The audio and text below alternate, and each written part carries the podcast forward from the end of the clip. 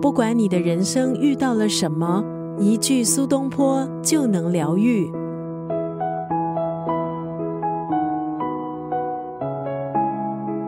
今天在九六三作家语录分享的文字，出自这本书。这仅有一次的人生，一定要读苏东坡。作者是著名文化学者费勇。苏东坡一生大起大落，有闪闪发亮的时刻。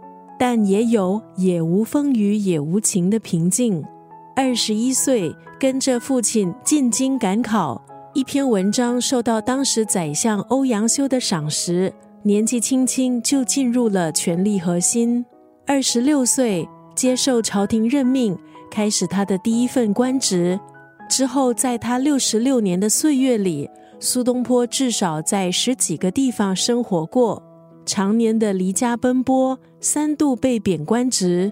在这本书里，作者借由苏东坡的文字，让我们看到他是如何自我疗愈。例如，一路得意，忘了求退之难。每个人都想升官发财，不喜欢降职。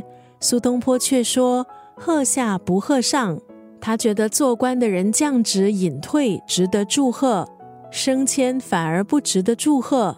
就算不断被小人陷害，苏东坡始终没有选择辞官。他说：“何必择所安，滔滔天下事。你可能是逃到山里隐居，或是出家，还是会面对生计，还有人际关系。不如豁达乐观的面对冲突、烦恼、挫折，人人都会有。苏东坡如何疗愈自己呢？”这本书就结集了他的精彩文字，还有生活智慧。